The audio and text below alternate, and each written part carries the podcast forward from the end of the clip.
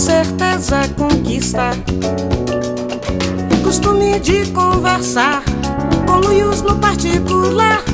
Com chavos de olhares cruzam pelos ares, coitos calorosos consumar.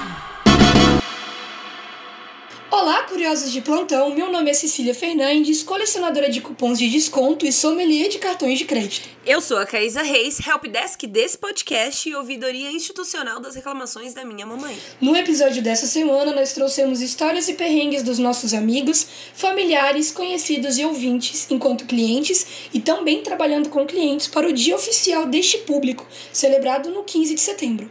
Sobretudo, nossa intenção é discutir a relação entre clientes e atendentes, mas também como o brasileiro lida com o setor de serviços e produtos, por meio de dados e casos quase trágicos, porém muito engraçados. E como o ser humano é falho, no último episódio a gente mencionou os 200 anos do Brasil, mas gostaríamos de reforçar aqui que os 200 anos do Brasil é só ano que vem. A gente se empolgou na conversa em falar que os preparativos começam agora nesse 7 de setembro, mas são os preparativos. 200 anos só ano que vem. Apesar disso, não se esqueça de seguir a gente no Spotify, dê 5 estrelas na Apple, porque isso ajuda muito a gente a continuar crescendo e aparecendo no seu feed. Além disso, indique este podcast para os seus amigos e venha crescer a bolha com a gente. E se você quiser ajudar, você pode chegar às novas alturas e ainda fazer parte do nosso plano de dominação mundial. Por um valor simbólico, esporádico mensal, você pode ajudar Você Pode a continuar no ar, ter acesso a conteúdos exclusivos, participar de sorteios do nosso grupo secreto lá no Telegram pra gente trocar aquela ideia e ainda apoia um projeto independente e aplicar a transformação que a gente quer ver no mundo. Nós estamos nas redes sociais, nos encontre no Instagram e no Twitter como arroba. Mas você também pode nos encontrar em contato gmail.com. Outras informações, como as referências desse episódio, uma pesquisa de opinião para você dizer onde a gente pode melhorar e até mesmo nosso grupo aberto para ouvintes você encontra no Mundo Mágico dos Links, disponível na descrição deste episódio. Uma ótima compra! Segundo um estudo realizado pela IDC a pedido da Infobip, estima-se que, em média, 88% dos brasileiros compraram online desde o início da pandemia, o que corresponde a 185 milhões 680 mil pessoas. Sendo assim, o Brasil lidera o ranking de compras no e-commerce da América Latina, mas a média do continente é de 82%. Porém, o Brasil também está em penúltimo lugar em uma pesquisa relacionada à simpatia no atendimento a clientes, de acordo com um estudo da empresa sueca Better Business Worldwide. Ou seja, a pesquisa que envolveu mais de 1,7 milhões de avaliações de atendimento ao cliente mostrou que o vendedor brasileiro é considerado um dos menos simpáticos do mundo. Mas e aí? Isso quer dizer então que o cliente tem sempre razão? Qual é a real situação desse relacionamento no país? Por que tanto ódio? Com a aproximação do Dia do Cliente, celebrado no dia 15 de setembro, a gente quer saber o que as outras pessoas pensam sobre os consumidores e os vendedores brasileiros. Por isso, convidamos amigos, familiares, conhecidos e ouvintes para contarem as melhores e piores histórias enquanto clientes ou trabalhando diretamente com esse público. Porém, antes da gente entrar nesse papo com muitas histórias engraçadas, não vou mentir, a gente tem o CAC, que é o nosso exercício semanal de criatividade. Eu sei o que, que significa CAC. Ah, Caísa, hoje você sabe o que, que significa CAC. Se você puxar um post-it aí, a gente vai ter uma DR. Não, não tenho. Olha, então essa semana, para quem não sabe, o nosso CAC é certezas afirmativas questionadas unicamente por instinto. No, o nosso exercício semanal de criatividade, porque ela não vem do nada. Você pratica a criatividade. Perfeito. Mais de 50 episódios depois ela conseguiu falar sem travar. É isso que eu chamo de evolução. e eu fiz o CAC dessa semana, amiga. Eu quero saber se você está pronto para nossa descontração muito da pauta. As always. Seguinte, você trabalha numa empresa foda, tipo pica das galáxias, você tá no topo da sua carreira ali, ó, surfando na na crista da onda e o seu chefe pediu para você eleger uma carteira de clientes famosos para atender na sua área com o que você quiser. Então, por exemplo, se você é ouvinte é confeiteiro, você vai fazer os bolos de aniversário da sua família. Se você é assessor de imprensa, como é a Caísa, você vai fazer assessoria dessa galera. Se você é jornalista como eu, você não vai fazer nada além de passar raiva com o governo brasileiro. Mentira, mas é nesse espírito assim. Então, dentro da sua área, você pode escolher uma carteira de clientes famosos para atender. E a intenção é com que eles tenham a melhor experiência possível. Você ganha a confiança deles e de quebra eles ainda façam aquele boca a boca para outras pessoas. Compartilhem sobre a empresa. Eu quero saber quem estaria na sua lista de clientes e por quê. Caraca, eu não tava preparado para essa daí não, hein? Essa daí é boa. Deixa eu ver. Cara, quem eu gostaria como cliente, visto que hoje em dia estou me encontro assessora. Cara, eu acho que eu gostaria de uma marca. Não que as marcas trabalham ele jamais, não é isso. É mais garantida em relação a. Tipo, a uma Coca-Cola da vida seria uma delícia. Aham, que um posicionamento de trabalho mercado gostoso mais assim. seria. Sim, porque, sim. assim, eles têm mais de 100 anos convencendo as pessoas da marca deles, né? Então, eu gostaria de pegar uma, uma empresa ou alguma marca muito, muito, muito bem conhecida. É... Ai, pra não ter trabalho, é isso. pra eu não ter o trabalho de ter que estruturar essa reputação, né? Então, pegaria uma Coca-Cola como cliente. Ai, Madonna. Porque. Que pulo foi esse de Coca-Cola pra Madonna? Porque esses dias eu vi a galera falando que ela sumiu, que ela sumiu. E assim, eu não acho que ela sumiu, porque ela tem CD lançado esses dias, né? Eu acho que é o nosso grande. é, é, Ela tá competindo com a Lady Gaga, que fez um, um forró com a Pablo Vittar. é Não, e assim, coisa. eu acho que o povo não coloca ela mais na mídia porque ela tá velha. E assim, eu ia pegar assim, ó, abraçar a idade velha assim mesmo e, mano, bora se promover, entendeu? De algum jeito, é isso. É, então, Madonna. Mas, amiga, você não ia querer pegar, tipo, um gerenciamento de crise? Nem que a um- porra! Uma Britney Nem- Spears. Uma Britney Spears que, que agora foi Free Britney. Cara. Vai ser lançado no mundo. É, é aquele, é aquele é, um pouquinho, um pouquinho de salada, um pouquinho de coisas ruins, né? Eu acho que no trabalho é, você tem que ter muita paixão, assim, até um certo nível. Você não precisa amar tudo que você faz, mas até um certo nível você tem, você tem que ter um envolvimento ali, né? E porra, se for ser difícil, se for gerenciamento de crise direto, é, eu acho que não tem amor que resista. Então, eu quero Algo conforto. Sim, zona de conforto. E você, Cecília? Nossa, amiga, eu não vou te mentir que eu, eu roubei, eu tô usando a minha playlist no repeat da, do Spotify para poder saber quais seriam as minhas respostas, porque eu gosto muito de trabalhar com essa indústria assim de entretenimento, essa coisa. E diferente de você, eu queria assim um- umas gestões de crise aí pra, pra fazer. Supondo que dentro da área de jornalismo eu também trabalhasse com assessoria, eu queria pegar. Não é nem gestão de crise, assim, né? Mas eu gostaria de pegar um grupo sul-coreano que chama GOT7. Eles saíram da empresa que eles faziam parte e aí mantiveram o direito do nome de marca e cada um lançou a carreira solo em diferentes produtoras.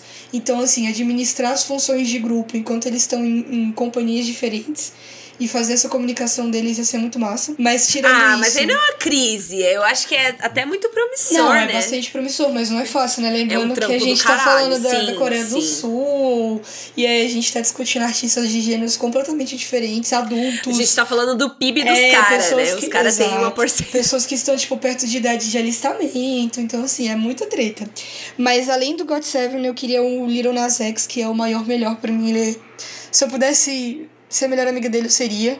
E ele é sempre muito polêmico, então eu acho que ia ser bacana fazer a comunicação dele. Esses dias ele postou uma foto dele com uma barriga de gestante pra poder dizer que o álbum dele tá quase nascendo. Então, é- é- acho que seria um trabalho divertido, assim, disruptivo. Eu queria chamar a Chloe Bailey, que fez o debut dela essa semana com Have Mercy. Pra quem não sabe, ela é a outra metade da Chloe Hale, que são as meninas adotadas pela Beyoncé e se lançaram e com vários hits de sucesso. Eu queria pegar Megan Thee Stallion, porque a mina tem 21 anos. Eu tenho quase 21 anos e eu não sou a Megan Thee Stallion, então assim, eu queria me esfregar um pouco nela ali pra pegar uma lemolência que ela tem na indústria. E por último, cara, eu acho que eu queria a Doja Cat. Porque ela tá, ela tá entrando numa onda que é muito semelhante a Nicki Minaj em 2014, que fazia umas músicas mais engraçadas, com crítica, com romance diferente, assim. E eu acho que ela seria uma, uma oportunidade boa ali de, de pegar essa onda, saca? Os meus artistas seriam todas pessoas que estão fazendo coisas diferentes na área em que eles atuam. Acho que é isso.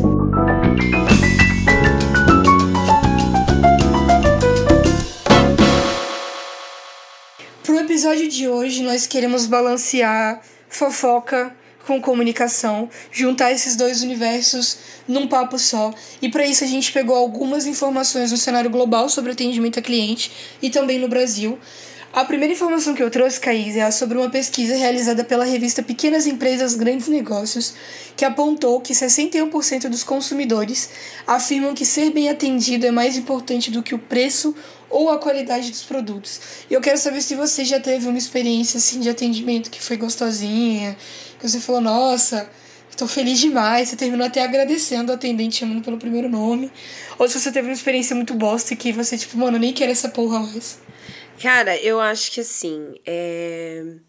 aqui em São Paulo, o atendimento ao cliente é um negócio que a galera valoriza.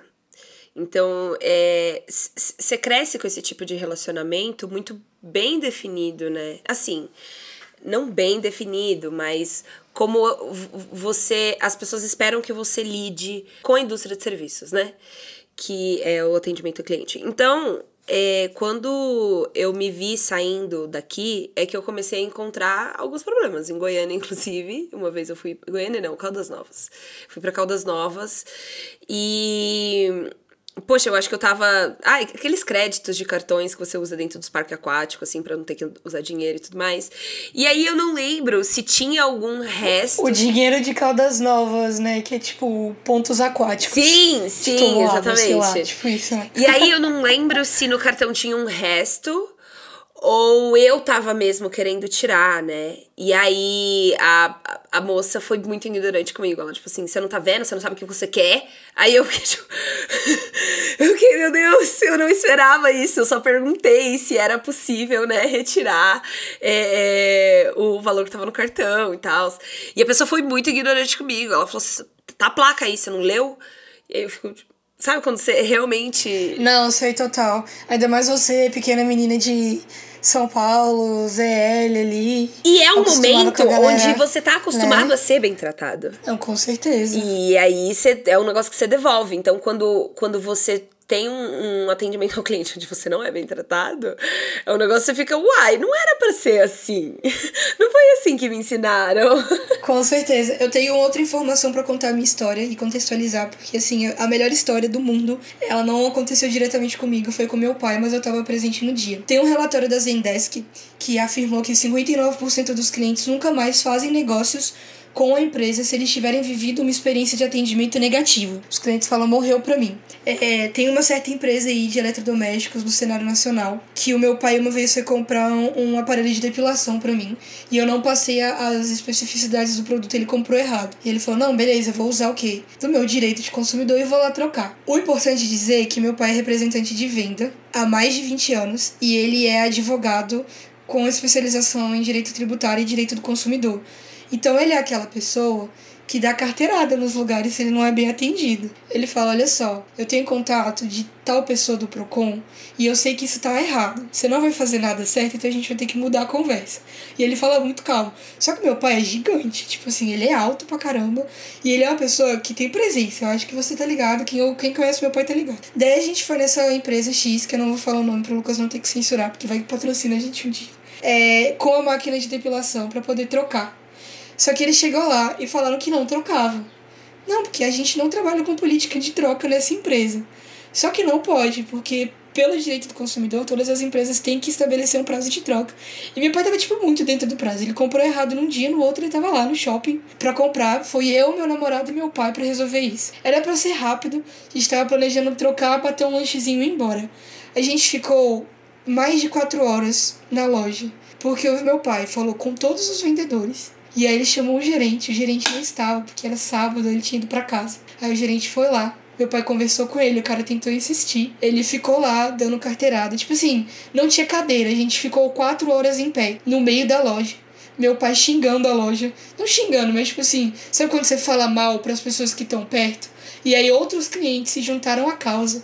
Meu pai fez uma conexão ali, criou um sindicato dos consumidores frustrados. Todo mundo concordando que o atendimento era um lixo e tal. No final, a gente não só saiu com a máquina de depilar certa, mas também ganhamos um ferro de passar roupa de última geração. E até hoje eu não sei como meu pai transformou um aparelho de depilação que era tipo 80 reais num ferro de passar roupa que custava mais de 400 conto e na maquininha certa. Eu só sei que ele nunca mais voltou lá, mas assim, foi uma experiência de consumo que, que com certeza foi é, marcante, porque a gente nunca mais consumiu nada dessa loja. E até hoje ele recebe e-mail de tipo assim, cupom de desconto para compensar pela experiência péssima que ele teve. Então, assim, quem diz que conhecimento não é poder não conhece meu pai em loja. É isso. Amiga, assim, tem uma coisa que eu preciso fazer uma ressalva.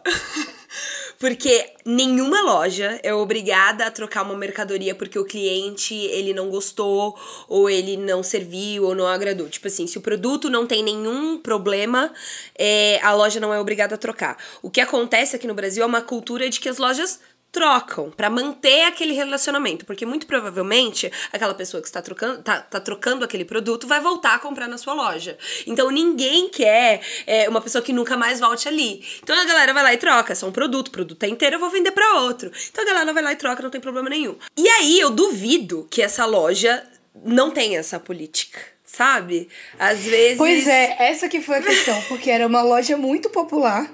E eles tinham, tipo assim, é, no momento da compra, porque a gente nem chegou a abrir o produto e tal, eles falaram que se tivesse algum problema ou se ele quisesse. É, ele podia entregar o produto de volta, pagar a diferença e pegar o outro. Porque eles ofereceram para ele duas opções, o certo e o que ele comprou errado. E ele pegou o, o errado porque eles falaram, ah, a diferença é mínima e tal. Ele foi lá e pegou. Mas ele conversou com os atendentes. Só que quando ele voltou no outro dia, o atendente que conversou com ele não tava lá. E aí parece que essa política desapareceu. E a outra questão é que tinha muita gente lá buscando esse mesmo serviço. Sim. Entendeu? Então, tipo assim, é como se do dia pra noite a loja tivesse sido trocada. Enfim, deu treta. Graças a Deus ele não foi grosseiro com nenhum é, atendente, porque isso é uma merda. Ele só foi lá reivindicar um direito que ele tinha, é, de compra que foi feita em pouco tempo, que podia ser trocado e tudo mais. Então, assim, deu tudo certo no final, mas foi um rolo muito grande. Ai, amiga, é aquela questão da obsolescência programada nossa de todo dia, que quer convencer que a gente é mais consumidor do que cidadão, né? Que a gente. toda a nossa identidade social se baseia no quanto, como, onde e o que que a gente consome. Que faz a gente não assumir o nosso relacionamento sério com as indústrias de serviço, né?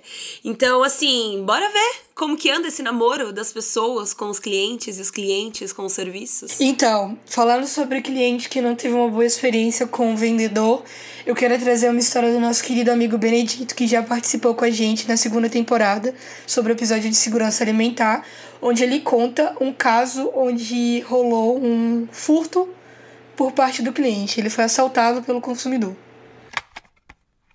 eu lembrei da história de quando eu fui assaltado por um cliente. Sim, eu tinha seis anos de idade quando eu comecei a vender geladinho na rua. Minha vizinha fazia geladinho e eu vendia.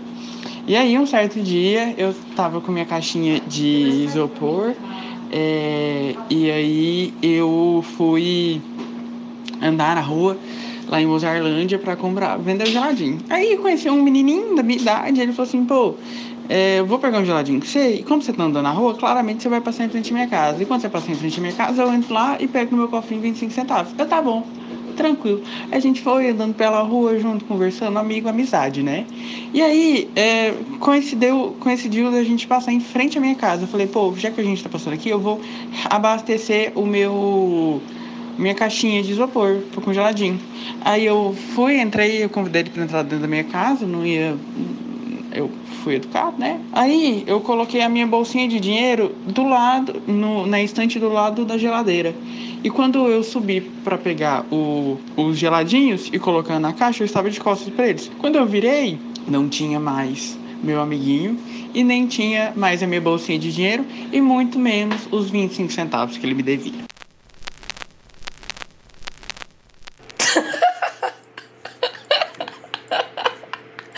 Na verdade, quem foi freguês foi o Benedito, né? Tipo isso. E outra parte muito legal dessa história é o comércio infantil, né? De quando a gente é criança e a gente quer uns trocadinhos, a gente faz qualquer coisa. Inclusive chamar estranhos pra nossa casa, né? Naquela pureza infantil. Nossa, sério, é, ele. É só imaginar o, Little Benedito vendendo geladinho na rua do interior da cidade dele. Então, assim Satisfação total. Essa história é muito boa. Muito boa, e es- isso de ensinar a ter cliente desde que você é pequenininho é um negócio que edifica, né? edifica. Nossa, com certeza. Assim, todos os meus amigos. Sua habilidade de negociação é outra coisa. Sim, todos os meus amigos que eu conheço que na época da escola vendiam ou faziam alguma coisa são pessoas assim, ó, sagazes já. Desde cedo aprendendo a lidar com o capitalismo nosso de todo dia. Tem um- uma pesquisa que foi feita pela Bain Company, uma empresa de consultoria global, onde eles mostraram que a experiência do cliente qualitativa, onde ela é positiva, ela tem um, um processo ali feito direito, aumentam as receitas entre 4% e 8% acima da média do mercado.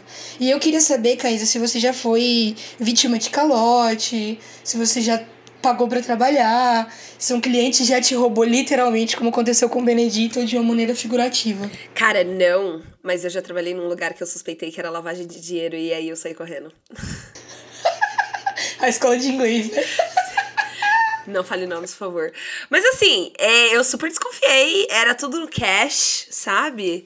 Era um negócio assim, super bizarro. Não assinava nenhum papel. Exatamente, chegou- era um negócio super bizarro, todo mundo vestido parecendo que tava saindo do jogo do bicho da sexta-feira, entendeu? Corrente de ouro, relógio de ouro, todo mundo carioca. Então, assim, eu falei, tá. Nossa, que pai, não. Os cariocas são paz e amor, né? É, a cultura brasileira é o problema. E aí eu falei, meu Deus, aonde eu tô me metendo? Não quero mais não, tchau. E aí, o foda é que tinham muitos clientes lá, né? E o cliente, no caso, é o aluno. O cara era o mais, assim, enganado possível. Então, quando eu fui contratada, os caras não tinham noção do meu nível, de, de, de, de, sei lá, é, não havia um outro professor ali pra me supervisionar. Não que eu precisasse, mas eu acho que quando você tá trabalhando numa escola, existe um coordenador, uma Com coordenadoria ali, certeza, é um entendeu? processo de hierarquia, né? E aí a galera pagava por um curso que era assim, não existia método, não existia. Putz, e aí. é, e, e eles vendiam um método, né? Mas que método era esse que eles contratavam, né? As professoras, assim, sem. E eu dava um, método que eu já tinha, né? Aquela você recebia o pagamento no envelope pardo, né? Que eles colocavam, tipo, debaixo, debaixo da sua mesa pra você pegar, colocar na bolsa e sair. É. Mas cheio de impossível, né? É, e o foda é que assim, o que, que eu vou fazer? Vou denunciar, vou morrer, vou. É foda.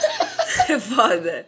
Então, assim, é estranho, entendeu? Tem, tem certos relacionamentos que são muito estranhos. E falando em relacionamentos estranhos, eu tenho aqui a história do meu amigo que é fotógrafo, o Alisson. Ele mandou uma história aqui meio cabeluda. Então, a minha história de cliente doido foi a seguinte. É, na verdade, envolve não só o cliente doido, mas uma, vamos chamar de agente, que também fez uma confusãozinha. Foi o seguinte. Essa agente era minha amiga, ela é formada em publicidade, e falou que o hospital que ela prestava serviço precisava de fotos de toda a equipe. Aí, beleza.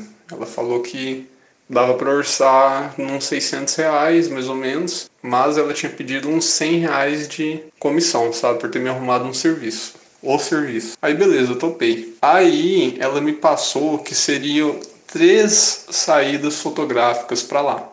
Aí já mudou um pouco, né? Porque eu achei que eu teria que ir lá uma vez, eu teria que ir três. Aí eu pedi 100 reais a mais que eu gastaria com transporte para ficar indo e voltando, que era bem longe. E a mulher do hospital, a princípio, já não gostou da ideia, né?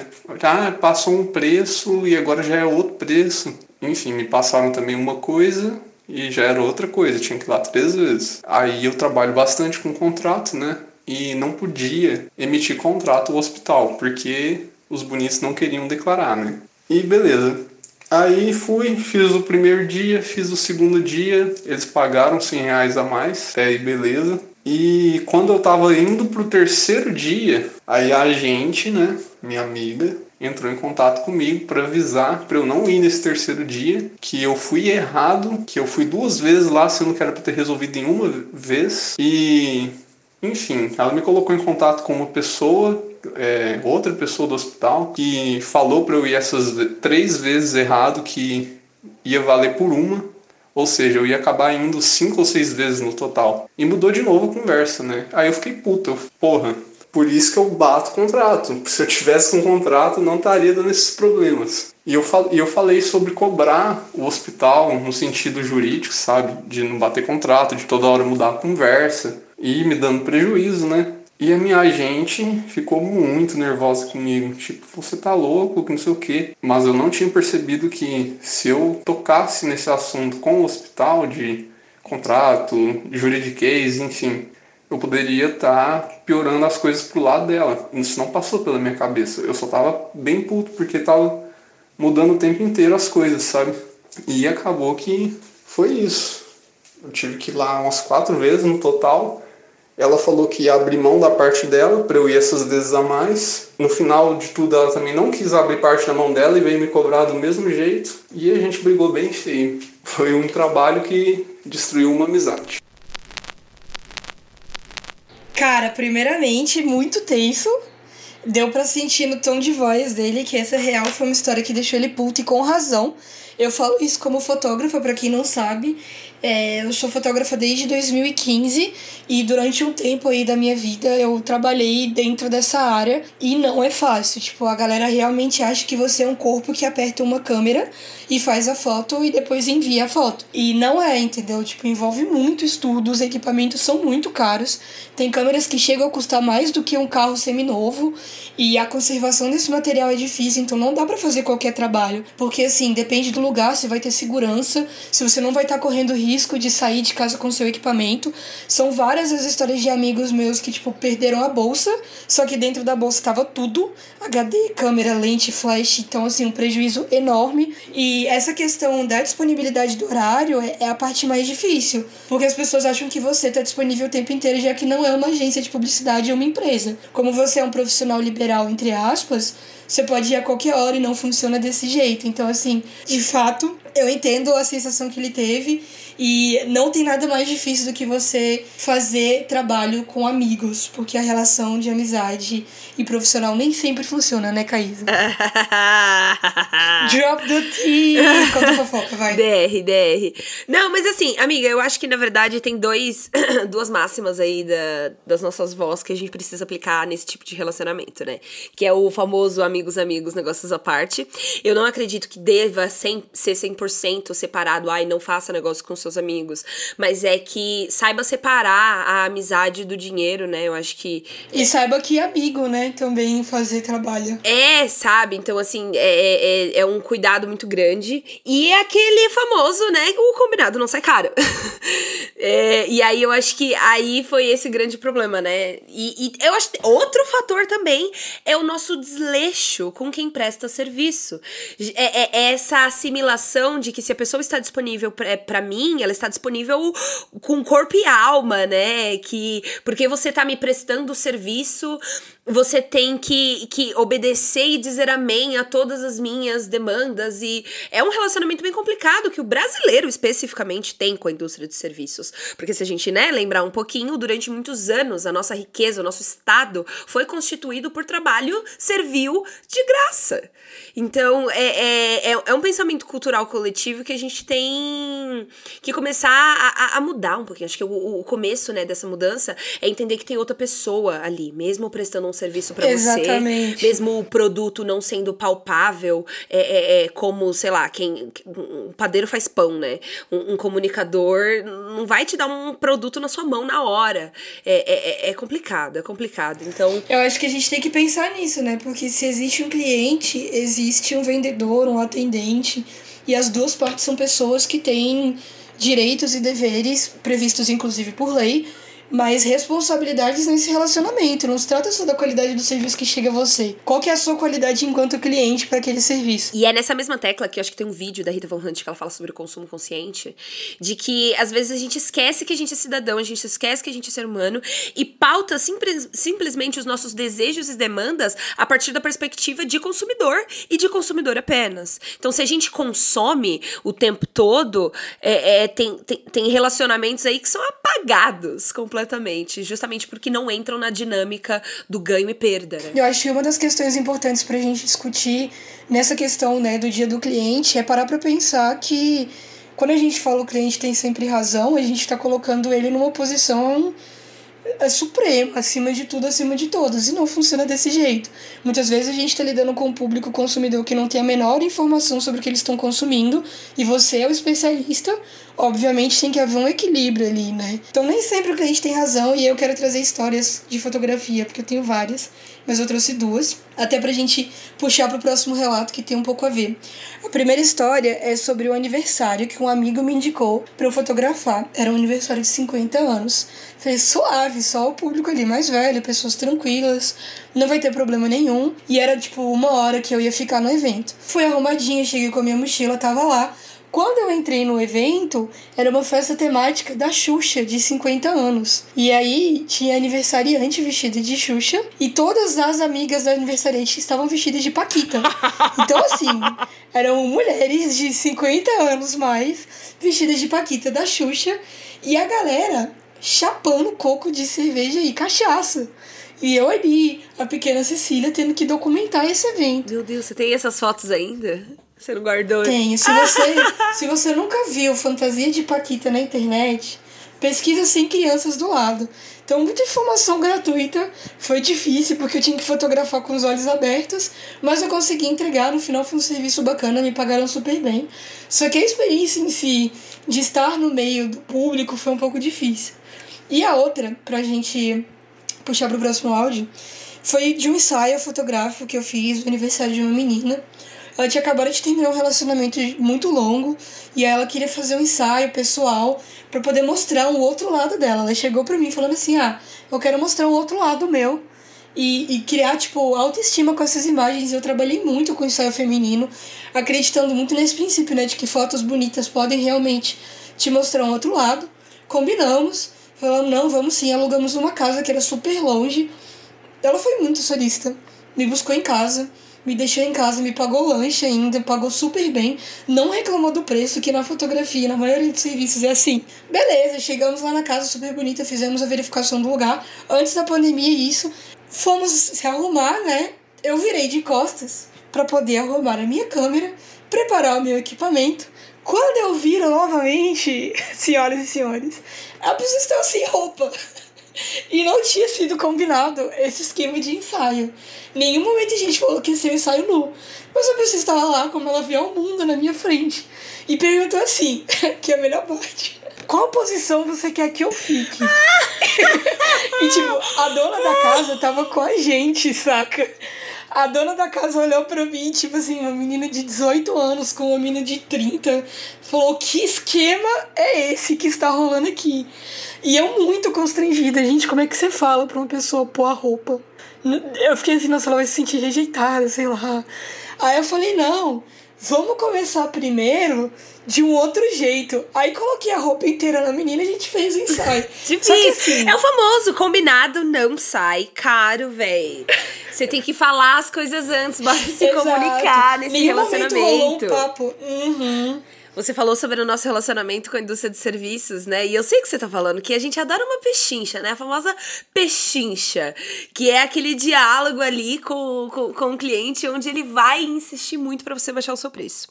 E aí, eu gosto de fazer uma ressalva sempre, gente. Vamos lembrar que serviço não é produto. Então, é muito difícil você é, é, dar desconto numa coisa que também é difícil de precificar.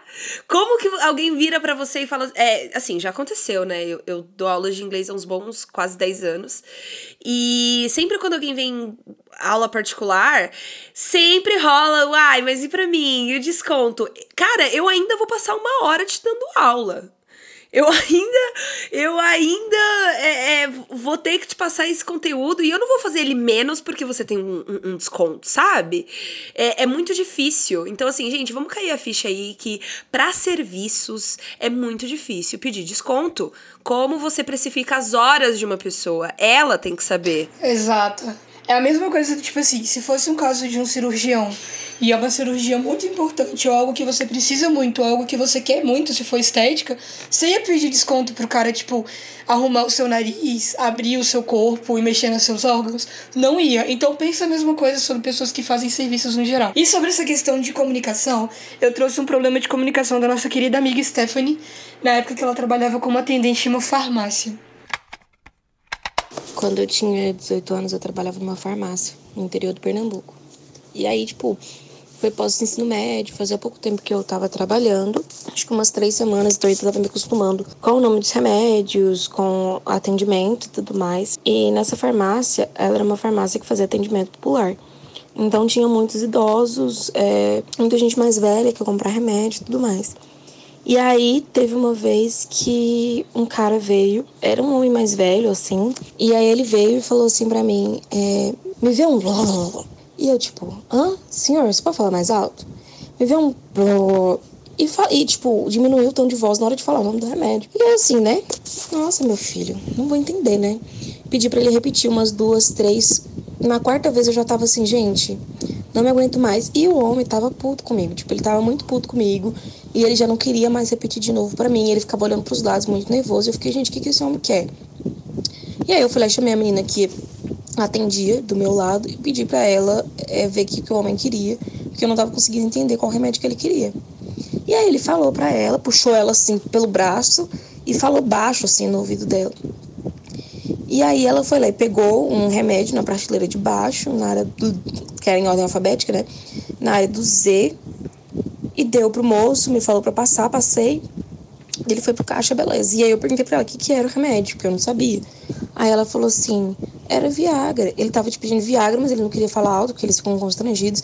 E aí a gente tem que pescar, porque eles não vão falar o nome direito. E aí, pelo jeito como ele tava falando, eu já sabia mais ou menos que remédio que era. E, e aí eu comecei a rir, porque eu fiquei tipo, velho, nunca quer adivinhar.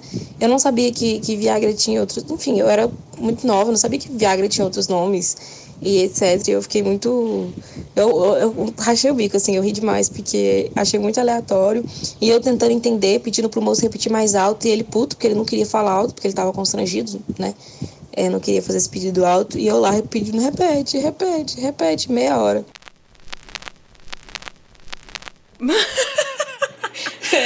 Mano, véi, olha, tá vendo? A masculinidade tóxica. Cara, véi o que, que tem a ver, sabe? Ela tá ali para prestar um serviço, que é te dar o que você precisa. E poucas pessoas que estão te atendendo estão ligando o porquê você precisa daquilo, né? É, ai, gente, eu tenho dó, na verdade, dos dois, né? Que é a pessoa que não escuta nada e fica, meu Deus, o que tá acontecendo? E a pessoa que tá sentindo que tá se expondo né? E a gente tem que lembrar que a gente lida, assim, no, nos meios das mensagens do, do McLuhan, é, uma das coisas que ele afirma é que a gente se identifica com as coisas que a gente se relaciona, né? Então, no, no, no caso, a identificação do remédio com a pessoa que vai comprar o remédio.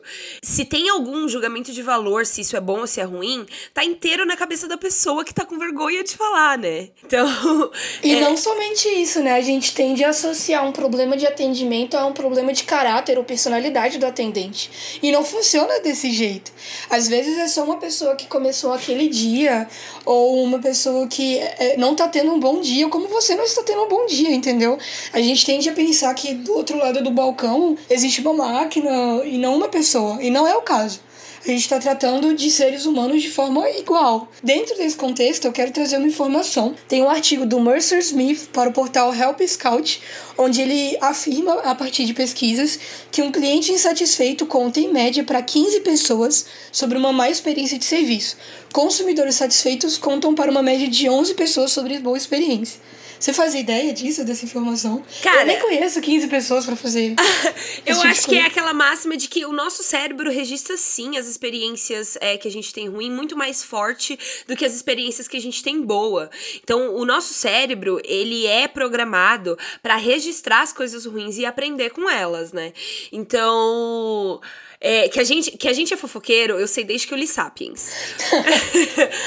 Mas é, que a gente é fofoqueiro nesse nível com atendimento ao cliente é novidade. Isso é novidade. E é interessante a gente ver essa, essa relação, né? De que, tipo assim, com boas experiências é menor do que com más experiências. Então, de fato, o negócio é falar mal real, né? Tipo, meter a língua e foda-se. Amiga, Mas... e a gente volta para aquele dado de que é, fake news viajam 70 70% mais rápido do que notícias acuradas. Então, na medida provisória que o Bolsonaro assinou é, no dia 6 ou 7 de setembro, ele, durante 20 dias, um monte de rede social não vai poder excluir contas por causa de fake news. Ou seja, durante 120 dias você vai ter uma produção muito alta de fake news rodando no Brasil. Então fique de olho aí, né? Porque a gente registra sempre muito mais forte o que é negativo, gente. E mais um mico pro nosso país, porque as grandes empresas, Twitter, Facebook e Google, fizeram declarações indo contra essa decisão. Se você não sabe o que está acontecendo no Brasil, vai no nosso último episódio, nosso episódio 50, um marco histórico, onde a gente também comentou sobre o marco histórico é, da independência do Brasil, do 7 de setembro, nas movimentações políticas, e tá muito completo, que a gente contou com a participação de pessoas inteligentes neste podcast. E aí, agora eu quero falando sobre educação, né? Ai, meu Deus, quando a educação básica de um país ele não influencia todas as partes dele, né? A gente tem histórias como a da Luana, que é brasileira, mas mora nos Estados Unidos há muito tempo, e ela contou pra gente essa história aqui. Eu já trabalhei em todos os meus trabalhos, eu tive que ter contato com várias pessoas constantemente, como professora, como coordenadora. Eu trabalhei uma época como balconista no Dunkin' Donuts. Aqui tem algumas pessoas que são muito ignorantes é, para fatos, fatos básicos que você aprende na escola. Teve uma mulher que assim. Aqui existe uma bebida que se chama latte, que é basicamente leite fervido por uma maquininha a vapor e dois shots de espresso. Essa máquina custa muito dinheiro, então a gente normalmente não esquenta creme porque ele é mais grosso, então ele entope constantemente a máquina. E é 500 dólares cada vez que o cara tem que ir lá desentupir. Então a gente não não esquentava creme nessa máquina, então não dava para fazer latte com creme. E uma mulher ia lá constantemente, ela só ia lá e pedia o latte dela com creme. Só que chegou um dia que ela pegou eu e eu falei, porque né, a mulher, a, a cara tinha acabado de sair de lá, desentupir a máquina e eu falei para ela, falei, me desculpa, mas a gente não pode mais fazer os lattes, os seus lattes com creme porque ela tá entupindo a máquina e custa 500 dólares cada vez que o cara tem que vir desentupir. Daí a menina, a mulher, né? A mulher pegou e falou: Ah, não, mas precisa ser creme porque eu tenho alergia à lactose. Eu falei: O quê? Ela falou: É, eu tenho alergia à lactose e só posso tomar creme. Eu falei: Minha senhora, você sabe que creme também tem lactose, né? E tem uma boa quantidade de lactose. Daí ela falou: não, é mentira. É, leite tem lactose creme não tem. Eu falei: olha, por lei, por você ter me falado que você tem alergia à lactose, você é sensível à lactose, eu não posso te vender o produto, mas eu posso te sugerir leite de almenda, leite de cacho que tem, mas eu não posso te vender nem leite nem creme porque você acabou de me informar que você é tem alergia à lactose e eu posso perder meu emprego. Daí ela falou: ai, que absurdo, essas pessoas analfabetas, ignorantes que não sabem o que é lactose, é, cadê o gerente? Eu falei: ah, são nove horas da noite, a responsável agora sou eu, mas se você quiser ligar amanhã de manhã pra gerente, você pode ficar à vontade, mas eu não vou perder meu emprego porque você quer beber o seu latte com creme em vez de querer tomar com leite. Desculpa. Então ela ficou toda, toda, toda falando um monte de besteira lá no drive-thru. Daí no dia seguinte ela pegou e ligou pra minha gerente e o gerente falou a mesma coisa. Ela ficou toda nervosinha. Cara, atendimento direto, tipo palcão, para mim é para quem vai direto pro céu, porque é cada pérola que aparece, né?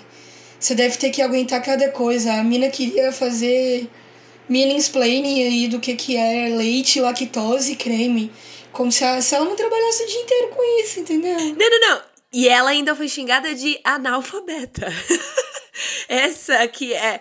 Ai, gente, é difícil. É isso, sabe? É de novo, a indústria de serviço e o quanto a gente despreza, né? É, quem presta serviço pra gente, ao invés de ser amigo dessas pessoas. Sabe? É o cara que vai pegar na sua comida, mano. Nossa, exatamente, véi. Eu tenho certeza que ela deu uma cuspidona no café dela na última vez que ela pagou. Porque, assim, o, o pior são duas coisas bem difíceis para mim nisso, né? A questão da hierarquia, que a pessoa, tipo, chama gerente. Que hierarquia, né? Que hierarquia é essa? Assim, não sei se você sabe, mas a versão do cliente tem sempre razão em inglês é client's king. Então é literalmente colocando eles na posição de realeza, né? Então, tem gente que realmente acha que essa posição é dela e age como Exato, porque pra mim, assim, uma coisa é quando o, o atendimento, o atendente, ele não tem aquela informação. Ele fala, olha, eu não sei disso, é a jurisdição do meu gerente. E aí você vai e entra em contato com o gerente, que foi tipo o que aconteceu no caso do ferro de passar.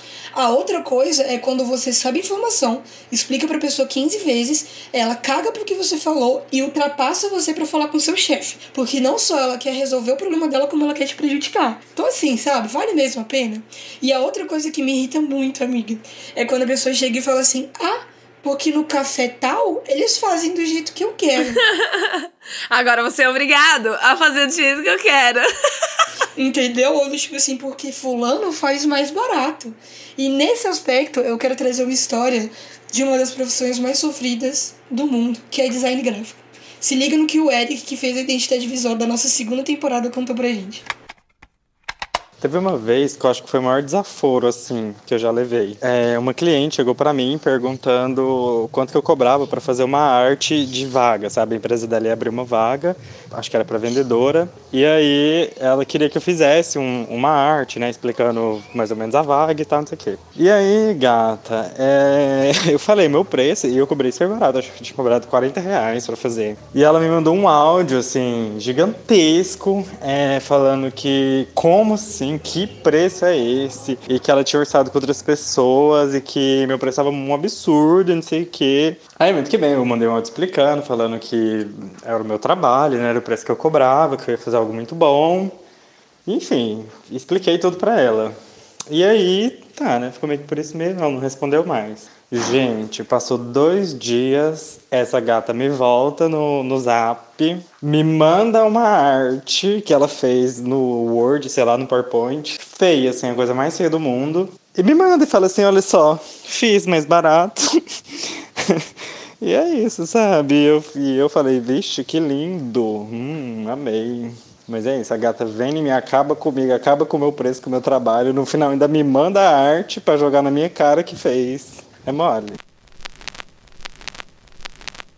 Não tem nada pior do que pessoas querendo precificar o trabalho dos outros. Eu falo isso como uma pessoa que trabalha com o ramo de texto, de imagem, de áudio.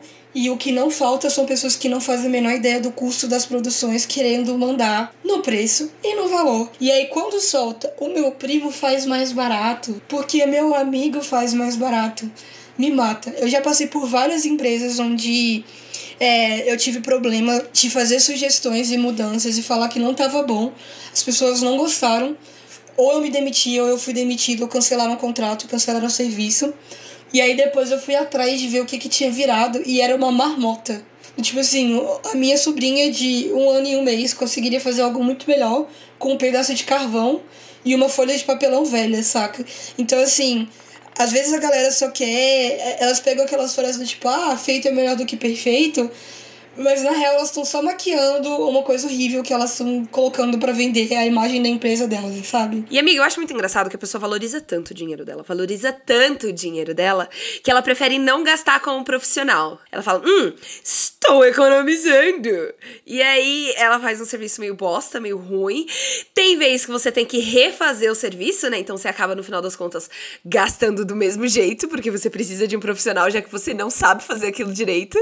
E é isso, é doido, é estranho. Como assim? Você valoriza tanto, valoriza tanto aquela relação com o seu dinheiro que você acaba gastando ele de uma forma péssima. E eu acho que a melhor forma, eu acho que eu ouvi isso de um palestrante uma vez na UFG, de publicidade, putz, eu não lembro o nome dele, mas ele falava que a melhor economia que a gente faz é gastar muito com profissionais bons. Porque se eu contrato uma pessoa que tá me pedindo ali o dinheiro que ela precisa, né, para aquele serviço, eu não vou ter que fazer o serviço dela de novo. Eu vou ter que male male supervisionar o serviço dela porque ela faz aquele serviço muito bem. Então foi a melhor economia economia do mundo eu contratar aquele profissional, né? Então, quando você tenta dar desconto, quando você tenta, é, é, de alguma forma, deturpar o serviço de uma pessoa que você tá tentando chamar para fazer um serviço para você, cara, é um puta tiro no pé. Você acaba tendo o seu serviço piorado, né? Pensando nisso, tem um relatório que chama Customer Service Barometer 2017, sei lá, não vou traduzir. O barômetro do, do, do, do atendimento ao cliente. De 2017, isso.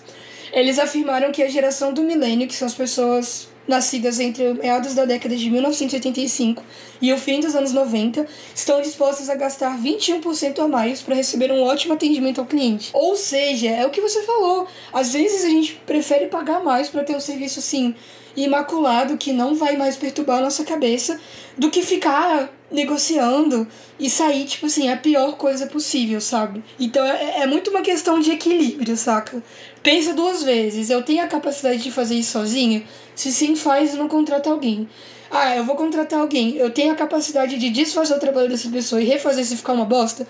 Não, então paga o preço que ela tá determinando. Amiga, tem, um, tem uma coisa que o Kleber fala para mim, meu amigo de paixão. Ele diz que o barato é o que resolve.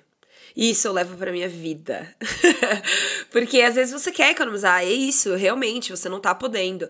Mas você precisa resolver um problema, resolve o seu problema. Gasta seu tempo e o seu dinheiro para resolver aquele problema. Não tem que voltar nele de novo daqui a um tempo. Isso não é resolver o problema, né? Isso é o famoso tapar o sol com a peneira. E justamente para falar sobre esse relacionamento, eu trouxe o depoimento de uma amiga minha que é vendedora de loja de roupas femininas, né?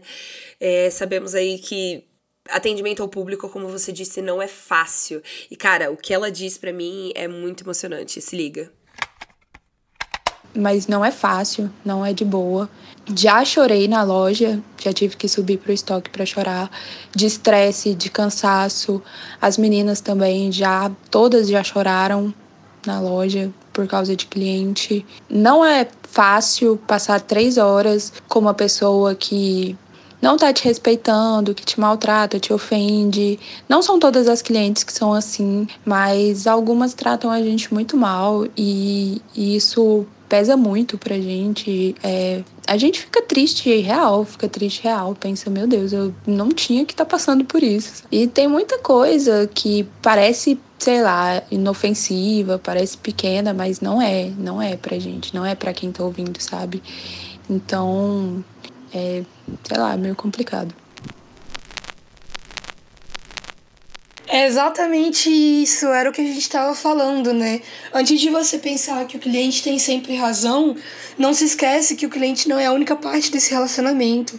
E que se você tá ligando no telemarketing de atendimento, sei lá, de operadora de telefone, que todo mundo sabe que é muita burocracia, é muito enrolado, não tem necessidade de você ofender ninguém. Tá difícil para todo mundo, é chato para eles também, sabe? É o famoso, é o famoso don't hate the player, hate the Exatamente, game. Exatamente, odeio a empresa e o sistema capitalista, mas não a pessoa que tá lá. Lembra, eu tenho um amigo que fala isso, é o Conrado, que ele trabalhou muito tempo é, na verdade, não foi bem um trabalho. Ele é a pessoa que resolve os problemas de telefonia da casa dele. E aí ele estava me dizendo que é, ele entende, no momento em que ele liga para um serviço de telemarketing ou com que ele está sendo o cliente em algum serviço ou algum produto, que aquela pessoa que está trabalhando, ela está trabalhando para levar comida para casa, para pagar a faculdade, para realizar um sonho de longo prazo, para poder migrar de carreira lá na frente, porque a gente está no meio de uma pandemia, ela não quer fazer parte dos 14 milhões de desempregados. Então, assim, tem muito mais questões, saca? Sim, muito mais do que, ai, ele não tava num dia bom, né? Ai, ai, gente, é, é difícil. Tem muito mais nuances aí. É fato que o nosso relacionamento com, com o consumo, ele precisa mudar. Ele tá esmurrando na porta de que a gente precisa se adaptar às novas relações é, da, da indústria. E aí eu viro para você, né, meu querido, e pergunto, como que você se relaciona com a indústria de serviços? Como você trata as pessoas que te prestam serviço? Que tipo de cliente você é? Você é aquela Karen que sempre tá reclamando de tudo?